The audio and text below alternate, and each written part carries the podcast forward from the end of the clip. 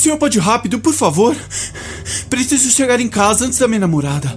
Vou na velocidade do trânsito, amigão. Eu não posso correr, não. Tá, tá, tá, tá, tá, tá. Minutos depois. Ei, pode parar aqui. Para aqui mesmo. Certeza? Esse não foi o endereço que você me deu. Tô de boa. Eu tô de boa. Pode parar. Eu vou ficar aqui.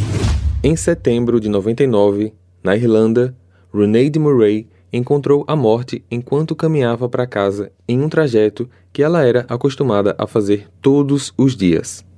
As circunstâncias cruéis do ato deixaram um enorme rastro de sangue como evidência e, até hoje, a guarda irlandesa não consegue dar nome ao agressor, não consegue trazer justiça ao que aconteceu e nem paz à família. Esse é um caso que aconteceu aqui em Dublin eu já conhecia ele porque nessa história de fazer canal sobre casos criminais, muita gente falava comigo: Ah, você conhece o caso da Renade? Fábio, você vai falar sobre aquele caso da menina que saiu do, do pub Scots? Eu cheguei a pesquisar, mas eu vi que a quantidade de informações visuais era muito pouca e por isso eu não pude trazer para o canal, porque vocês sabem, a gente também tem um canal no YouTube e lá praticamente é mandatório ter uma interação visual as pesquisas que eu fiz eu acabei engavetando. Depois eu vi que a Tati, do podcast Café Creme Chocolate, uma parceirona aqui do canal, apresentou esse caso lá no canal dela e, mais uma vez, uma pesquisa incrível e eu pedi autorização dela para adaptar o roteiro aqui para o Arquivo Mistério. Então, pessoal, como forma de agradecimento, deem uma passada lá no Café Creme Chocolate Podcast e escutem o trabalho dela, porque eu garanto, é incrível. Eu me chamo Fábio Carvalho e esse é o Arquivo Mistério, um projeto onde os episódios são produzidos de um jeito que faça você se envolver na narrativa. E para isso, esse podcast conta com a participação de diversas pessoas, principalmente na interpretação de personagens. Saiba que você pode ajudar o Arquivo Mistério a continuar e principalmente crescer. Confira na descrição desse episódio como você pode contribuir. As fotos do caso de hoje podem ser vistas no nosso perfil do Instagram, Arquivo Mistério. Recados dados, vamos para o caso de hoje.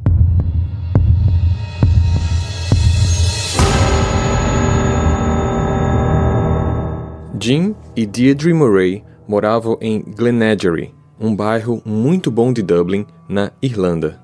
Ele é professor e ela secretária. O casal teve três filhos: Daniel, Sarah e Ronade. Ronade nasceu no dia 1 de janeiro de 82. Durante a infância, ela dizia que queria ser escritora. Ela adorava escrever poemas e contos. Tinha uma sensibilidade muito grande, captando tudo ao seu redor e transformando em palavras. Ao crescer, Ronade era a típica adolescente dos anos 90. Amava as bandas de rock como Nirvana, Pearl Jam, mas, ao mesmo tempo, era fã do cantor George Michael. Na escola, ela era conhecida como a menina que era bem-vinda em qualquer grupo, dos conservadores aos mais liberais. Ela apreciava a diversidade entre as pessoas e defendia o direito de cada um ser exatamente do jeito que é. Apesar de conversar com todos, a turma que ela mais andava era o grupo dos góticos, mas dentre eles, Ronade se destacava por ser a única que se vestia com roupas coloridas. Todas as tardes, eles andavam juntos e passavam horas em um canto mais privado de uma praia, que eles chamavam de o templo. Eles ficavam sentados, ouvindo música, escrevendo, namorando, filosofando. Eles nem viam o tempo passar. Ronade era a mais procurada entre eles para dar conselhos. Ela era a amiga certa para isso, pois ela não julgava ninguém e sempre tinha uma ideia positiva para o problema em questão. Muitos destes amigos a descreviam como madura demais para sua idade. Quando chegava em uma festa ou um pub, ela sentava em várias mesas para que ficasse sempre um pouquinho com cada grupo. Todos apreciavam sua presença, exceto uma pessoa. Uma menina desse grupo gótico que ela andava. Essa menina também se destacava dos demais, mas por outros motivos. Ela era mais fechada, quieta, agressiva. Dentro do próprio grupo, ela era às vezes chamada de a psicopata, por conta dos comentários macabros que ela às vezes fazia. Mas o grupo a aceitava mesmo assim, até mesmo porque a base da união deles era a inclusão. De vez em quando, ela arrumava briga com alguém, às vezes do próprio grupo, só que tinha uma pessoa que ela nunca brigou, mas que ao mesmo tempo tinha uma raiva impossível de esconder. Roneide. Bastava Roneide dar as costas e essa menina começava com críticas, ofensas e atitudes que demonstravam um intenso ciúme. Aos 17 anos, em 1999, Roneide resolveu arrumar um emprego de meio período durante o verão. Depois de distribuir currículos ali mesmo no bairro onde morava, ela foi chamada para trabalhar como vendedora em uma boutique chamada Sally West, onde ela se destacou nas suas atividades. Os clientes que entravam na loja e diziam apenas estar olhando ou indecisos acabavam voltando mais tarde e fazendo questão de serem atendidos por ela. Runeide também se dava muito bem com as outras vendedoras e se mostrava muito responsável, tanto que poucos meses depois do início do trabalho, ela recebeu uma cópia da chave da loja. No dia 2 de setembro de 99, Roneide conversou com a mãe. Mãe, você não passou lá na loja para aproveitar a promoção das roupas? Tem muita coisa boa e barata, não vai não? Ai, caramba, esqueci completamente. Amanhã é o último dia. Tá. Eu vou tentar pegar folga amanhã e apareço lá à tarde. Essa foi a primeira vez que Deirdre tinha ido ao trabalho da filha. Ela pôde reparar o quanto ela era querida pelos colegas da loja e pelos clientes. Ela passou horas no provador e, enquanto a filha trazia vários modelos, as duas conversavam e riam praticamente como duas amigas. Tiveram uma tarde maravilhosa juntas. Ah, amanhã eu vou receber o salário e a minha comissão desse mês vai vir bem alta. E como amanhã também é aniversário do papai, eu vou comprar uma caneta Montblanc para ele. Será que ele vai gostar? Ah, com certeza, minha filha, ainda mais agora que ele conseguiu esse emprego novo. Ele já vai ganhar e usar.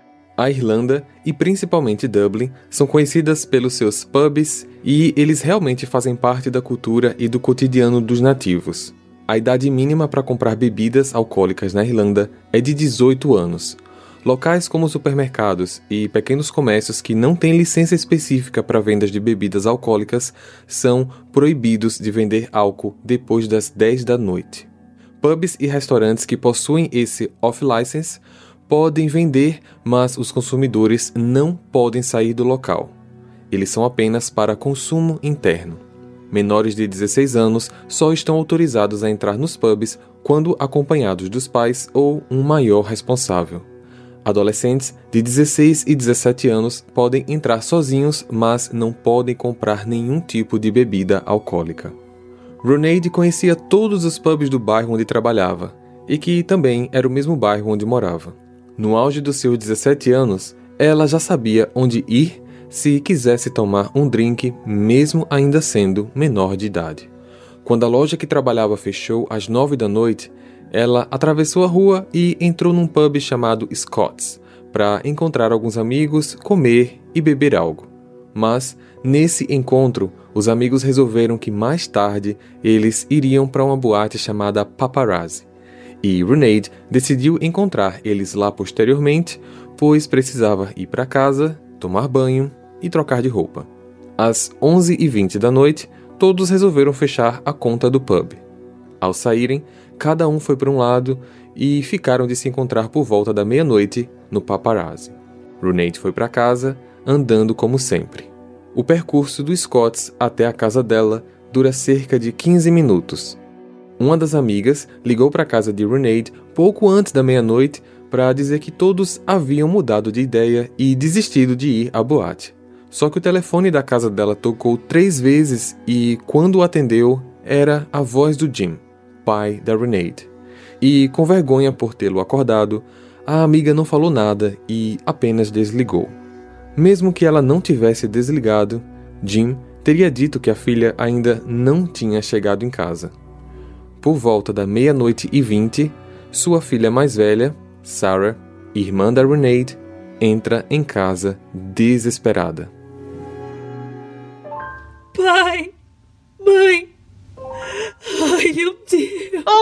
Houve, menina? Voltando para casa a pé, de um happy hour, Sarah, que estava com mais duas amigas, estranhou ao ver o que de longe parecia ser alguém caído na calçada próximo à sua casa. Ao se aproximar, viu que a jovem estava deitada sobre muito sangue e que essa garota era sua irmã. Roneid estava a apenas 45 metros de casa. A guarda foi chamada e imediatamente eles fizeram uma busca pelo local, mas não encontraram ninguém. Ao analisar seu corpo caído no chão, a guarda percebeu que ela estava totalmente vestida e que todos os seus pertences estavam intactos, sem qualquer sinal de roubo ou de violência sexual. O laudo da necrópsia diz que a jovem havia recebido mais de 30 golpes por algo como uma faca de lâmina dupla. Além disso, foi identificado que os golpes pareciam terem sido feitos por alguém de estrutura meio baixa e que, pela direção dos golpes, o agressor provavelmente tinha ficado manchado de sangue também. E ainda, um perfil de DNA feminino foi encontrado debaixo das unhas de Ronaid, mas os investigadores preferiram não associá-lo somente ao agressor por conta da jovem trabalhar em uma loja de roupas femininas e sempre estar lidando com muitas mulheres durante o dia. A família aparecia constantemente na TV pedindo às pessoas que, por favor, tentassem se lembrar de algum detalhe daquela noite, algo que tivesse passado despercebido, mas que, sabendo agora do ocorrido, talvez traria alguma luz à solução do caso. Muitos compareceram ao funeral e à missa que seus pais organizaram na igreja local. Amigos da escola, professores, colegas de trabalho dela, colegas de trabalho dos pais, amigos dos irmãos e muita gente desconhecida para eles que, devido à repercussão do caso na mídia, estavam chocados com a tragédia. Hey! Você se interessa por crimes reais, serial killers, coisas macabras e tem um senso de humor um tanto quanto sórdido? Se sim, você não está sozinho. Se você precisa de um lugar recheado de pessoas como você, venha conhecer o podcast Pátria Amada Criminal. Todas as semanas tentamos entender o pior da humanidade. Nesse processo a gente ri, chora, fica brava, fofoca, porque afinal de contas é assim que a gente fala quando está entre amigos. Suas novas melhores amigas trevosas estão aqui no Pátria Amada Criminal. No decorrer das investigações, foi relatado o seguinte: um pedestre, que vamos chamar de Testemunha 1, conta ter visto Runaid às 11h53 caminhando na rua do pub e discutindo com um rapaz. Ela estava andando rápido e bem à frente dele. Pareciam se conhecer e que estavam bravos um com o outro. Essa testemunha descreve o homem como sendo alto, magro, cabelo loiro escuro penteado de forma moderna para aquela época, tipo meio bagunçado com gel, e ele parecia ter entre 20 e 25 anos. Vestia calça cargo e um suéter, apesar de estar fazendo calor. Uma segunda testemunha, a qual chamaremos de testemunha 2, diz ter visto Runaid na esquina da rua do Pub Scots à meia-noite e três, e nessa ocasião ela estava sozinha. Esse ponto onde a segunda testemunha a vê fica a somente 7 minutos do Scotts. Então é um mistério o que ela teria feito nessa janela de 40 minutos, sendo que todos os amigos, incluindo ela, haviam saído do pub às 11h20. Um grupo, que chamaremos de Testemunha 3, estava na varanda da casa e diz ter visto Runaid passar enquanto brigava com alguém. Ela pedia para que a pessoa a deixasse em paz e terminou xingando essa pessoa. Os primeiros a serem entrevistados foram os amigos que estavam com ela no pub Scott's na noite do crime, seguindo de todos os outros amigos, colegas de trabalho e familiares. Todos diziam que não faziam ideia do porquê isso tinha acontecido, pois a jovem era muito querida por todos. Fora do círculo de amigos que estavam no bar com ela naquela noite, os investigadores também entrevistaram moradores e donos de comércio que ficavam em todo o trajeto feito pela garota. Uma moradora da quadra que ela foi atacada disse ter visto por volta da meia-noite um rapaz de mais ou menos 20 anos, de calça comprida e camiseta de manga curta, correndo muito rápido por ali.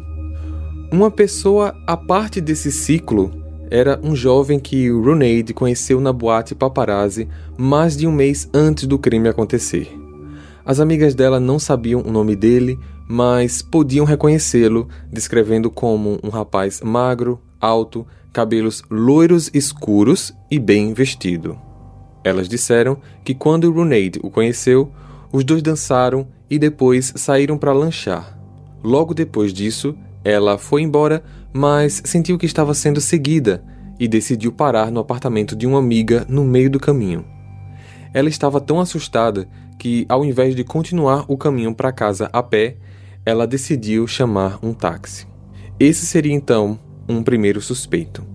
Um segundo suspeito seria um homem de mais ou menos 25, 30 anos que pegou um táxi próximo à rua do ataque por volta das meia-noite e dez o taxista percebeu que ele tinha sangue na calça e descreveu o comportamento dele como estranho. Depois que essa pessoa deu o endereço do destino ao motorista, o que aconteceu dentro do táxi foi, digamos, estranho. Senhor, pode ir rápido, por favor? Preciso chegar em casa antes da minha namorada. Vou na velocidade do trânsito, amigão. Eu não posso correr, não. Tá, tá, tá, tá, tá, tá. Minutos depois. Ei, Pode parar aqui. Para aqui mesmo. Certeza? Esse não foi o endereço que você me deu. Tô de boa. Eu tô de boa. Pode parar. Eu vou ficar aqui. Quando o passageiro saiu do carro, o motorista percebeu que esse homem ficava andando pela rua esperando ele se afastar para poder entrar em algum lugar, como que estivesse escondendo seu verdadeiro destino ao motorista. Após esse depoimento, a guarda foi aos dois destinos e, em ambos, não havia nenhum morador com a descrição fornecida pelo taxista. Depois de circular um retrato falado dele, várias pessoas foram até o posto da guarda dizendo que tinham visto um rapaz muito semelhante àquela imagem por aquela área. Uma pessoa então foi identificada e interrogada, mas este tinha um álibi forte no trabalho e foi liberado. Sem muitas pistas, os investigadores passaram a focar mais no grupo em que ela andava. Às vezes, eles os entrevistavam em grupo, às vezes um a um, para captar possíveis alterações nas versões dadas. Uma das integrantes do grupo chamou mais atenção, pois em seus depoimentos ficou claro o quanto ela tinha ciúmes de Ronade. Seu nome nunca foi divulgado e ela nunca foi formalmente acusada, por ter um álibi para aquela noite e por seu DNA não ser compatível com o que foi encontrado nas unhas de Runade. Mas alguns fatos a colocam em uma posição duvidosa neste quebra-cabeça. Uma testemunha diz ter visto uma jovem de idade entre 17 e 23 anos, de cabelos castanhos na altura do ombro, como os dela, na rua onde Runaid foi atacada, no mesmo momento em que a polícia chegou ao local. Mas ela estava mais distante do pessoal. Ela também foi a primeira a avisar todo o grupo que Runaid havia morrido. Acontece que os amigos foram informados oficialmente pela polícia sobre a morte dela durante a manhã. Só que essa garota já tinha avisado a todos os amigos num horário mais cedo do que os policiais. Então, como que ela soube disso antes? Nas entrevistas, os guardas notavam que seu comportamento era mais fechado e ela demonstrava sinais mais sólidos de agressividade e falta de empatia em relação ao caso. Eles também vieram a descobrir que seu namorado era obcecado por Renate e, antes de namorá-la, ele deixava claro a todos o quanto ele era apaixonado pela jovem e que ela não lhe dava bola. Essa jovem, que se eu acabei não deixando claro para vocês, é a mesma do grupo dos góticos, que é mal vista pelos amigos, que sempre arruma confusão e que sempre teve ciúmes da Renate, tem laços familiares com integrantes do IRA, ou Irish Republican Army, ou Exército Republicano Irlandês, e por conta disso ela sempre passava esse seu ar de superioridade até mesmo aos policiais. Devido a essa ligação com a alta patente do exército, logo ela foi cortada da lista de suspeitos. Dentro de um ano, ela acabou se mudando de Dublin e foi morar fora do país. Nove meses após o enterro, o túmulo de Runeide foi atacado por vândalos. Eles picharam a lápide e estragaram todas as flores que estavam ao redor.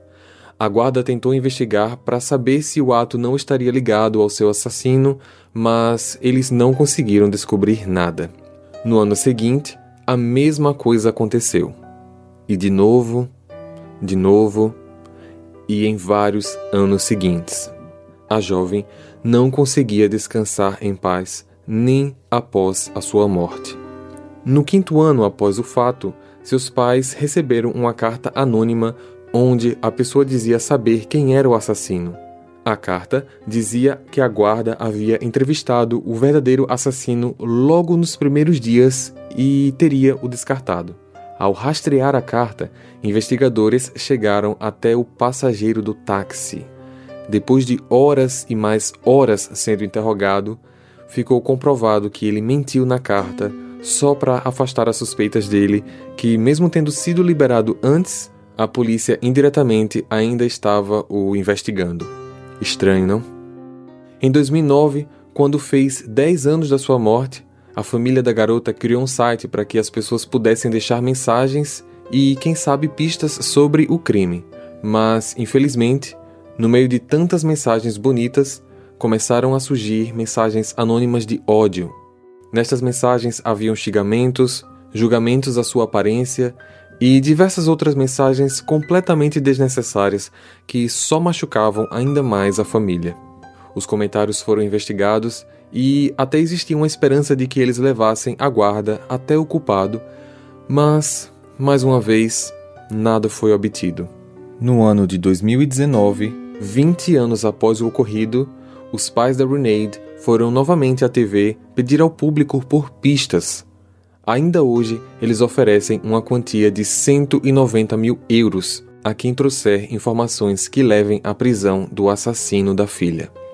Só para deixar claro, esse valor na nossa moeda ultrapassa a quantia de um milhão de reais. Nessa mesma época, algumas meninas do grupo gótico se encontraram com as autoridades novamente e nas conversas ficou claro que muitas delas apostam suas fichas na integrante agressiva como a responsável ou mandante do crime, e ao mesmo tempo todas acreditam que, por conta da família dela ser influente no exército, a guarda deve ter receio em se aprofundar nela como suspeita. De acordo com o sargento Don Griffin, que deu entrevista ao Irish Times, essa é uma das maiores e mais longas investigações de Dublin. Até os dias de hoje, mais de 100 investigadores passaram pelo caso. 50 amostras de DNA foram analisadas. Mais de 3.500 depoimentos foram coletados e 12 prisões temporárias foram feitas. Mas, infelizmente, como podemos perceber, até hoje, ninguém foi oficialmente encontrado como o responsável. Compartilhe esse episódio com seus amigos para ajudar no crescimento do canal. Para ver as fotos desse caso, basta seguir a gente no Instagram, arroba Arquivo Mistério, ou o nosso canal lá no YouTube. Eu vejo vocês então no próximo caso. Combinado? Até lá!